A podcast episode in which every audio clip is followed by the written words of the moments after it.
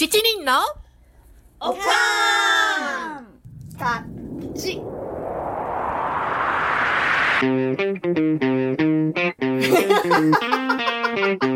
It's from America. America.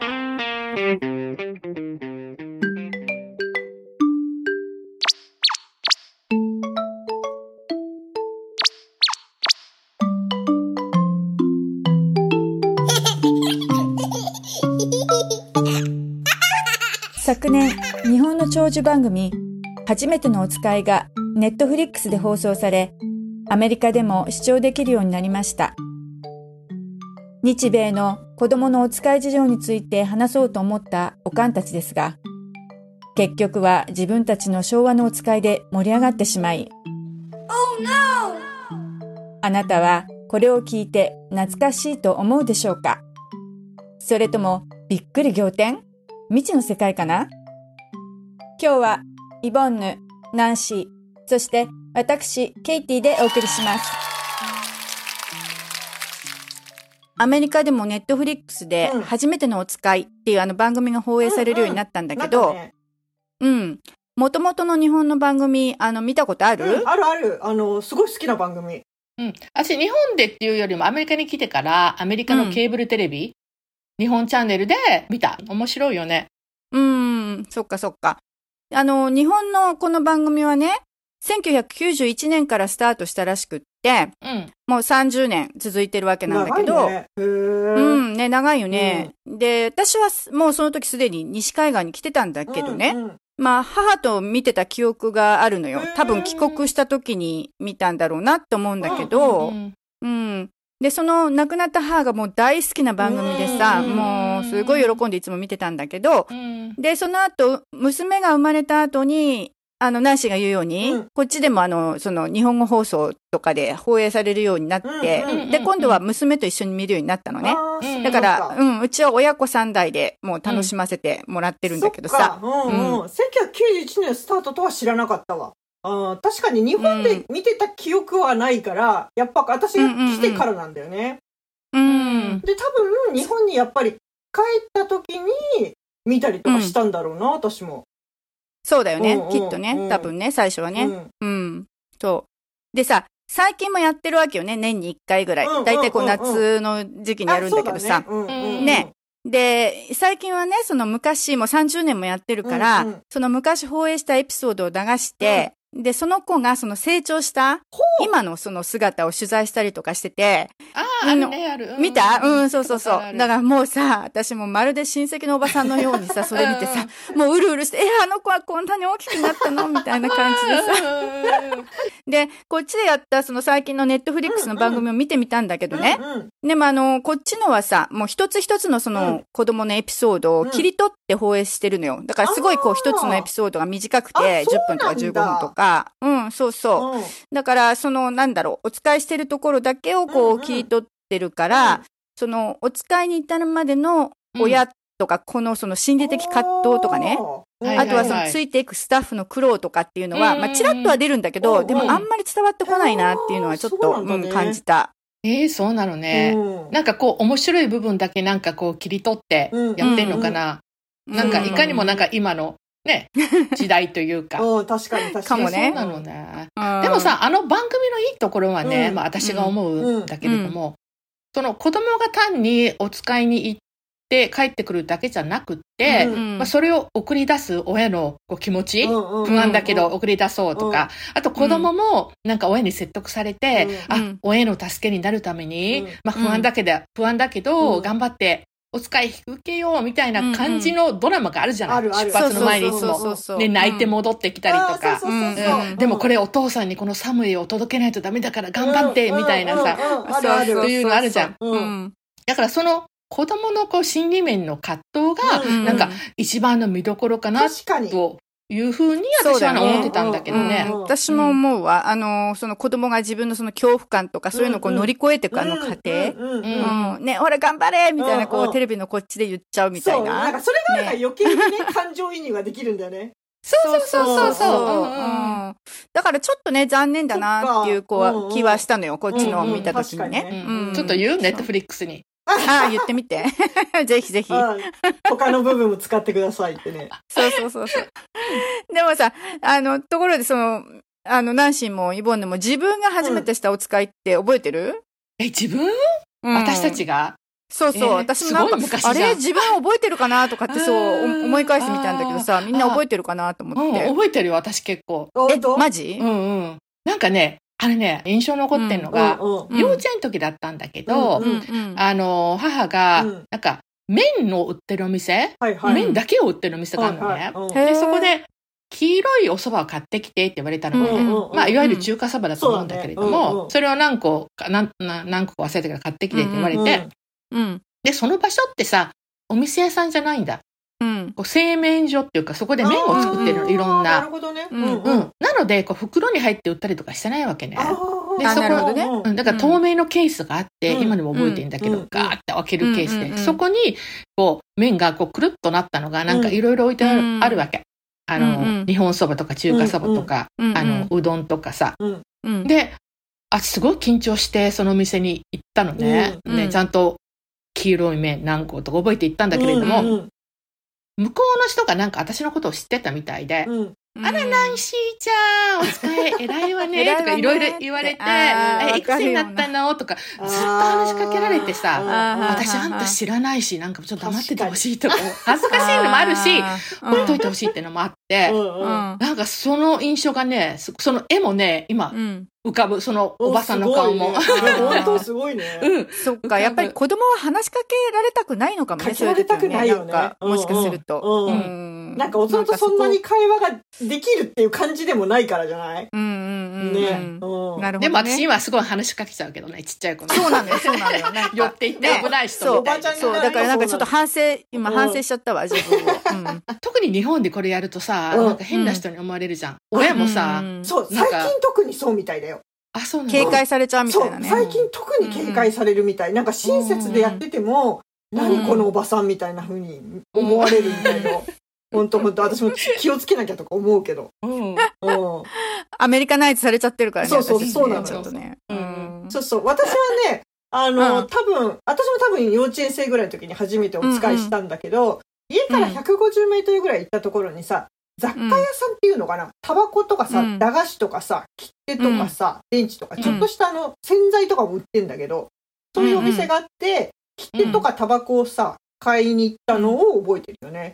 えうんうちの近所さ、うんそれを、あの、わかんない。関西だけかもしれないけうん。ど、タバコ屋さんっあて呼んでそうそうそう。タバコ屋さんだ。そうなの。うん。そうそうそう。そう呼んでたよ、うちも。ううん。ん。タバコ屋さん、タバコ屋さんにお買い物に行ったんだ。まあ、英語で言うところのあの、コーナーストアだよね。ああ、なるほどね。コーナーになくくてもコーナーストアって言われてる。うんうんうん確かに確かに。うん私もあの、タバコのお使いはうん行ったわ、よく。よく昔は言ってたよね。子供のお使いだったよね。うんうんハイライト買ってきてとそうかさ。そうそうそうそう。うん銘あとなんか柄ね、なんとか。ピースとか、ピースなんあ、かピース。そう、ピースってあったね。もう買ってきてとかさ、言われた。うん、そうそう。今ではさ、なんかそんな子供にさ、タバコを買いに行かせるっていうのは、今は考えられないね、考えられないけどね。うん昔はね。う。うんん。日本ではさ、ほら、うん子供にお酒を買いに行かせることもあるけど、うんこれもね、アメリカではもちろん NG だもんね。確かに確かに。そうそう。それでその、あの、タバコ屋さんの隣にポストもあってさ、ポストに手紙やハガキを投函しに行くっていうお使いもしたのなるほどね。ポストには、うん。投函口が2つあってさ、確かねうん、一、つは東京都内。で、もう一つはその他って書いてあったと思うんだけど、うんうんうんうんで、入れる方分かれてんねを、うん、間違えないようにと思ってちょっと緊張したのを覚えてるわ。え、都会だわ。うん。私それは一個しかなかったもん、あ入れ口うちの方も一個だけど、東京二つは分かれてたよね。うん。でもそれって結構高度なお使いだよね。ある程度文字が読めるようになってないとできないじゃない？ねあ、でもね、多分ね、文字は多分読めてなかったんだけど、うん、右に入れるとか左に入れるとかで覚えてと思うよ。うん、お箸持つ方とか、お茶碗持つ方とかね。そういうノリでうん覚えてたと思。うん。そうそう。で、ミッシェルもさ、お使いしたとか言ってたけど、ミッシェルはね、小学校の1年生の時に、お使いで、家から10軒ぐらい先にあった薬局に牛乳石鹸を買いに行ったんだって。またなんかすごいそれがねそれが懐かしいよね。そうそう。懐かしいうん。でミッシェルはそこの娘さんと一緒にピアノを習ってたから、そのお宅に行くっていうこと自体は慣れてたから頼まれたみたいなんだけど、なんかねなるうん、ちょうどその買いに行った時に家のうんそのお宅の中からね、お友達がピアノの練習をしている音が聞こえたらしくてさ、うんうん。ああ、自分もピアノの練習しなくちゃって思ったらしいよ。可愛いよね。なんか見せるらしい。うんうんかわいい。うなんか家から10軒先っていうのがね、またね、可愛いよね。いいよかわいいよね。ね。うんうん日本ってさ、そんなにほら、あ、まあ、あの、田舎の方は別だろうけれども、うん都会に住んでたらさ、ショッピングエリアと住宅エリアがそんなに離れてないからね。そうそうそうそう。ううん。んうん。いや、なんかでも、うんイボンヌの話も、あの、ね、ミシェルの話も懐かしい。ね。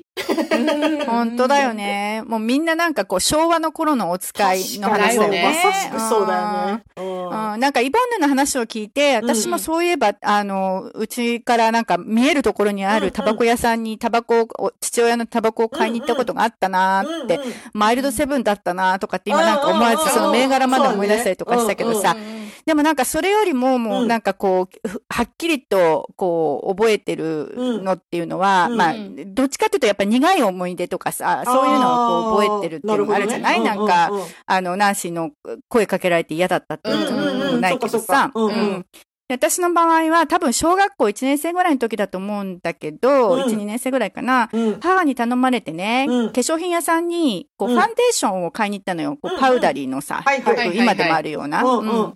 うん。うん。で、使ってるそのパウダリーのそのコンパクトっていうんだっけ？あの、うん。ケース、うん。あれを渡されて、で、うん。これと同じの買ってきてねって言われたわけ。はいはい。うん。で、それを持ってって、あの頃ってリフィールっていうのがなかったのかなって、今、ふと思ったけどさ、確かに。まあ、とにかく同じのを買ってきてって言われたから、うんうんこれと同じのくださいっていうことで言って、で、無事にそれを、まあ、ゲットしたわけよね。うんうんうん。でもその時に店員さんが、その私が持ってって見せたそのファンデーションをね、うんうん。あのケースを、うん。じゃあこれは捨ててもいいかしらな、いいいいかしら？って聞かれて、うんうん。で、うんって思ったんだけど、ん。はいって言っちゃったのね。で、そしたらもうその場で私の目の前でゴミ箱にポンって投げられて、ケースがゴミ箱の中に入ったその映像を私今でも覚えてるんだけどさ。あで、家にまあ帰って、それでこう、はい、これ買ってきましたって渡したわけじゃない、で、そしたら、え、ケースどうしたのみたいに言われて、うん。で、え、あ、なんか捨てられちゃったみたいに言ったんだと思うんだけど、で、そしたら、え、まだ中身残ってたのにって言って、なんか怒られちゃったわけよ。だから、その時、まあ、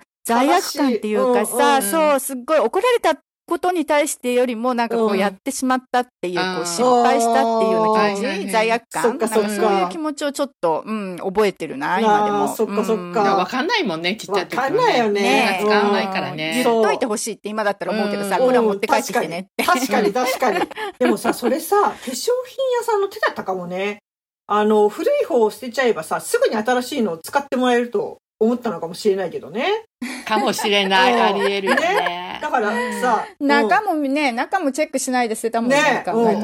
でもさ、子供ってさ、いいえが言えないよね。いいえってすっごい言いづらい。うん。私も小さい時うんそれあに、る。いいえはすっごい言いづらかった記憶があるもん。はいはすぐに言えるけど、うん。だからさ、化粧品屋さんがさ、古いファンデーションは持って帰るって聞いてくれてればさ、ケイティはなるほどうんね。入って行って持って帰れたのにねって思うんだよね。ああ、イボンヌすごい。うんそれはすごいカスタマーサービス側としては、もうそれはなんか、すべてのリテールの人に、こう、ちょっと伝えて、カスタマーサービスのトレーニングプログラムに入れてほしいって感じだイよね、ボンヌなんか。自動心理師になれそう、今の発言。そうそうそう。そうなのよ。てか、捨てていいわね、みたいに聞かれて、うんうんで、えー、いいのかなって思いながらも、こう、うなずいてしまった、そうこう、自分、小さな自分。うんそれをちょっと覚えてるよね。うんうなずく方が簡単だもんね。大人になってもさ、うんなんかいいえって言いにくい時ってあるよね。なんかう、言いにくい言いにくい。聞かれ方で、あ、はいって言わないといけないようなノリにうんされる時ってあるよね。あるよね。確かに。いうんうんうんや、面白いね。そうだよね。いや、私はさ、あの、小学校3年生くらいの時にさ、母から生クリームを買ってきてって頼まれたのよ。え、なんかおしゃれ。そう。なんかね、あの、うちの母親、お菓子作りに凝ってる時があって、えうん、で、生クリームとかを。を結構買ったりとかしてたんだけど、でね、うんうんスーパーがちょっと離れてて1キロくらい先にあったんだよね。で、普段だったらうんうん自転車で買い物に行くんだけど、多分ね、うん。雨が降ってたんだと思うんだよね。自転車じゃなくて歩いて買いに行ったの、その時は。えそれで、うん子供の足だから20分ぐらいかかるじゃん？あ結構だね。結構結構な距離よね。それで、うんあの、赤い牛が書いてあるのと、青い牛が書いてあるのとうん。2種類あるから、青い牛買ってきてねって言われたわけ。ほんで、お店に行ったら、赤い牛しかなかったのよ。ほいで、うんうんうん。今みたいにほら、携帯電話があるわけじゃないからさ、あそうだれよね。と思って、うん。青い牛がない場合はどうすればいいんだろうって思ったけど、ね、う。ん聞くわけにもいかないし、自分で考えてももうわかんないからさ、結局、うんうんうん買わないで帰ってきちゃったんだよね。えー、そっか、そう。かわいそうで、なその後にもう一回買いに行ったような気もするけど、うわー。赤いのでよかったのにかなんか言われて。うん。あー、なんかわかるような気がする。その赤い牛うん。と青い牛の違いはあ何なの？のね、確かね、その、えっ、と、えーなんていうんだっけ、脂肪分の量なんだと思った。脂肪分がどっちかの方が多いみたいな。え、両方とも生クリームなの？あ、そう、両方とも生クリームなの。えーえ、日本ってそんな当時からすごいね。うん、だったと思うよ。赤い牛も青い牛も覚えてないけど。うんうんだって私さ、家に、家で生クリーム、うんこう、あの、うんウィップクリームみたいなやつ、うん絞るやうんうんうんつをやってる人の家に遊びに行ったの？って中学生とか初めてなの。それを覚えてんの？すごいね。覚えてるよ。だってそれを、そこの家はそれを絞り出して、うんリッツにつけて食べてた。あ、おしゃれ。リッツクラッカー。うん。へー。私さ、なんか生クリームっていうのはまあケーキの上に乗ってるもんだと思ってて家でそうやって作って絞るっていうのはうん知らなかっただから。ショックだ。った。うん、ショック。その後買ってって言ったら覚えてるもん、あ、本当に？うん。私、リッツはあのバター塗って食べるの好きだったけど。ね。あの、リリッツの箱の後ろにさ、なんかオードブルの作り方みたいなんであ、さ、そうそう、あったよ。いろいろあーうんあったね。そう、あれ素敵だなと思いながら見てたけど。うん。うん。うん。でも、ちょっと話がリッツに移ったけどさ、でも、あの、イボンヌが言ってた、あの時に携帯電話があったらっていうのね、うんうん。あれはもう私もなんかよく子供の頃思い出すと思う。うん、あの時に携帯電話があったらなとかっていうふうに思ったことって結構あるよ、やっぱり。うん確かにうん。確かに。そう、それでさ、あと小学校のね、高学年ぐらいになるとね、もうちょっとテクニックの色を使いを頼まれてさ、おすごい。うん。えー何何？うちのお母さんね、あの、すごいこう、なんていうのかな、安物をたくさん買いたい人なの。で、家の中に備蓄しておきたい人なのね。それで、よく頼まれてたのは、お一人様2点までのお砂糖を4個買ってこいっていうお使いなのよ。あ、どうやって買うかっていうと、重そう。まず2つ買ってお会計を済ませて、一度お店を出て、で、また何食わぬかをしても、またお店に入って、さらに2個買うっていうね、お使いなのよア。クティングスキルがいるのね。そうそう。これってすごい高度なお使いだよね。ほんと高度だよ、そで。子供ってやっぱりね、うんこう、なんか、あ、叱られちゃうんじゃないかなっていううん、のがそうそ出るからさ。う。ね、悪いこドキとしてるんドキするよねじゃないかって一生思うじゃん。んんそうなのおだからさ母さんすごいよね。最初頼まれた時はさ、ええやだと思うじゃんね。そんなことできないよ、うん一人2点って言ってんのにさ、と思ったんだけど、うんでもやっちゃえば全然平気。すごい、エイボヌのお母さん。今天国から笑ってるかもよ。確かに。そうだよね。そう、そういうのが大きくなってからの主婦の知恵に生かされるってわけだよね。あ確かにねあるあるね。私はさ、もう一つなんか印象に残ってる、うんなんか嫌だったお使い。まあうん。今さ、アメリカに住んでるから、うん。そこまで思わないんだけれども、うんうんそれ何かっていううと、ん。お豆腐屋さんに行ったのね。で、うんうん。昔さ、うちの近所では、あの、おと、お店でもまあ買いたんだけど、うん。お豆腐屋さんっていうのがあって、うんうん。そこでもうあお豆腐が売ってたうの。んうん。だからよく韓国ドラマで今ありそうな感じだけど、うんうんうん 韓国ドラマ編を引きずってるかもしれないけど。でそれでさ、あの、で、お豆腐が大きな、なんていうの、バスタブみたいなあ、そうそうそう。お風呂の浴槽みたいな中にいっぱい入ってんだ、うんお水と一緒にね。うん。で、そこに、あのね、だ木綿を一丁とか、あと焼き豆腐とか言うと、うんそこに手を突っ込んでおじさんが取ってくれるんだけれどうんも、うんそうだね。おじさんの手が毛むくじゃらなのね。もう、もうなんなら指にも毛が生えてるみたいな。あね。で、今さ、アメリカに住んでるからさ、うんうん。そこまでは気持ち悪いとか思わないんだけれどうんも、うんー日本でさ、あんまりそういうのを見ないじゃない？確かにね。あんまりね、いないよね。いない。うん。うん、で、そしてその人が直接手で、うんあの、水の中に手突っ込んでお豆腐作うん。って、入れ物入れてくれたから、面え白い。ーとか思って、で、あの、で、その後しかもさ、うん。ちゃんと持ってなかったんだよね、私帰りね。うんうんなんかスキップとかしながら帰ってきたら、あもうあの豆腐が麻婆豆腐状態になってたんだよね、家に帰ったら。ありゃーそう。で、母もさ、うん。買い忘れてたからうん、お使いを頼んだわけで、うんうんで、なんかもう結構テンパってたと思うあそっかそっか。なるほどね。姑さんとかもいっぱい住んでたから、居候もいたしねうんうんうん。だからなんかすごい叱られたの覚えてる。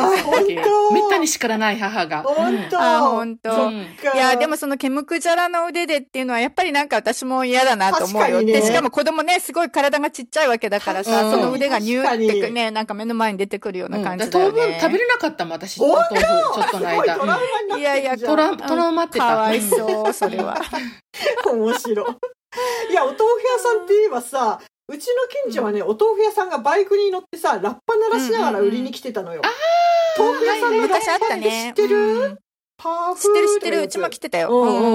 そうそう。で、ラッパが聞こえると、あ、お豆腐屋さん来たって感じでさ、で、親とかにさ、絹ごし一丁買ってきてってさ、頼まれるからさ、もうお豆腐屋さんが来てるわけじゃん、そのララッパが鳴ってるってことはさ。うんで、おやお豆腐屋さんがどっか行っちゃう前に買いに行かなきゃってめっちゃ焦ってさ、小銭とボールを持って走ってさ、はいそう、はいはい。お豆腐屋さんを追いかけてさう、ん買いに行ったのよ。いや、なんか懐かしい。懐かしいっしょ？そう。で、そのお豆腐屋さんがそのボールにお豆腐を入れて、とお水を入れてさ、うん。渡してくれるんだよね。で、それを持って帰ったっていう。うんねうんううんん、あ、そういうのもあったわ、うちの近所で。あうんうんうんうん来てたね。そうか、そうか。あのさ、私さ、実はさ、うんあの、ハイジとね、実家がすごく近いのね。そうなの？そうだよね。あの、日本のね。あそうなんだすごい近いの。だからよく二人で、うん。あの、実家周辺あるあるの話をするんだよね。うん。で、その時になんかスーパーマーケットの話をしてたんだけどうんも、その時でもかなり前にハイジが教えてくれた話なんだけれども、うん。なんかあの、そお使い頼まれて、うん。そのスーパーにね、あの、うんお醤油だったかな、うん。一升瓶のでっかい醤油あるじゃん、うんあるある。ううんん。うん。で今だったらほらプラスチックだけど、昔ってほら、あの、ガラス。ガラスだよね。に入ってたじゃん。うんうんで、それをお母さんに、うん。あの、買ってきてって言われて、うんで、それを、あの、ハイジが、だから小学生のなんか2、3年の頃だったかな、うんうんうんあの、買いに行ったんだって。うんね、うん。重たいじゃん、お醤油って。重たい。で、一生懸命こう持って歩いてうん。階段をうん登りながら行ってたのね。うん。うん。そしたらなんかつまずいちゃったらしくって、うんバシッとなんか転んじゃって、お醤油も割れちゃって、うん。で、でもハイジが一番ショックだったのは、ハイジがすごい好きなね、うん。あの、うん。ラスカルのぬいぐるみ。だったじゃん、荒いぐるみ。それをなんかジャッケットのなんか胸ポケットかなんかに入れてたんだって。うんうんうん。ラスカル、ハイジ、ちょっと世代が若いっていうの分かるよね。うんそうね。ラスカルもうちょっと大きかったの、私も で、ぬいぐるみを入れてて、なんか倒れた時にぬいぐるみがあったから、うんうん怪我をしなかった。そのクッションになってくれて、そのお醤油ないと。そうそうそう。だからラスカルに救われたかもとか言ってた。ハイジらしいよね。ラスカルがいてよかったね。うんでもよかった。うん。うん。そうだよね、ガラスだしね、危なかったよね。そうよよねラスカルがいたからよかったけど。でもまあ、ラスカルお醤油まみれになっっちゃっか、かわいそうにか。わいそうだね。とか言ってたけどうんうんでもまあ、あの、お母さんに、まあ申し訳なかったと思ったけど、うんまあ叱られたりもしなかったから、まあよかったとか言ってたけど、うん。でもそれから二度とお買い物頼まれなくなったって言ってた。いや、怪我しなくて本当よかったよ、ガラスうんは。思うよ、思うよ。ね、今はプラスチックだけどさ。瓶だけだって重いしね。重い重い。本当だね一生瓶だしねね。、本当だよね。うん本本題に入れないまま、おかんたちの話は盛り上がっていますが、そろそろ時間となってしまいました。パート2では、そう。もう本当さすが日本だなと思った。うん。私、あれを初めて見たときに、アメリカって怖い国だなって思った。多分ね、私はね、この、それも含めてね、多分ね、ネットフリックスのね、作戦だろうなと思った。言語化できない裏にあるそういうなんかこう文化的な違いみたいなもの？そういうものを、うん、表すのが難しいのかもしれないね。あで、アメリカはさ、ほら、誘拐ってことも考えられるからね、余計心配だよね。のような内容でお送りします。お楽しみに。今日の一句。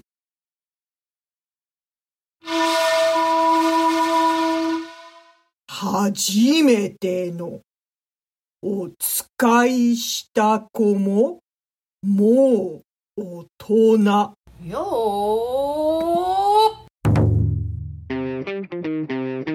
私たち好き勝手を喋りまくりました。